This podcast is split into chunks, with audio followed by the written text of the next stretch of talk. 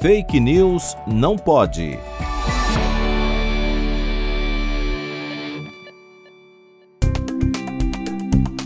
O teste de personalidade Myers-Briggs é comumente utilizado em empresas, universidades e colégios do mundo todo e consiste em um teste de 93 questões que classifica 16 tipos de personalidade.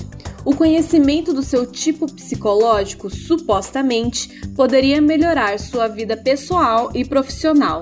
Mas esse teste tem algum fundamento científico? A resposta é não. Primeiramente, o teste foi criado com base no livro Tipos Psicológicos, do psicanalista Carl Jung, cuja teoria nunca foi testada.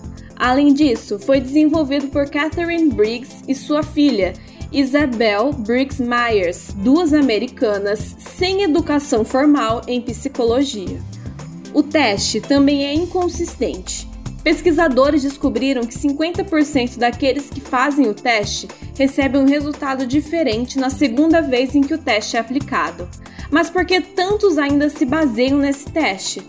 Novamente, a resposta é o efeito Forer, em que descrições genéricas, como as descrições de revistas de astrologia, são facilmente creditadas, pois as pessoas se identificam com esses elementos genéricos. Portanto, se quiser autoconhecimento, busque por um psicólogo qualificado.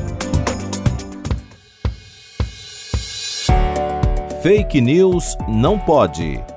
Apresentação: Laura Colette Cunha. Produção: Video Academics e Pretty Much Science, em parceria com a Rádio USP Ribeirão. Revisão: João Vitor Guimarães Ferreira.